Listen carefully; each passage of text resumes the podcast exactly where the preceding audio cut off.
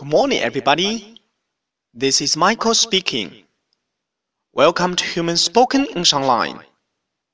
各位早安，我是 Michael 老师，欢迎来到乐成红线上口语团 A 组，Day three hundred and sixty-one.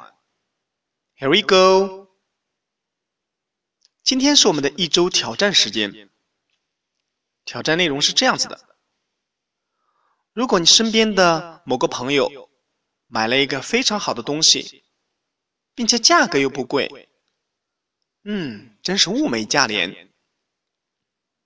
如果你想表达这个意思，那该怎么说呢？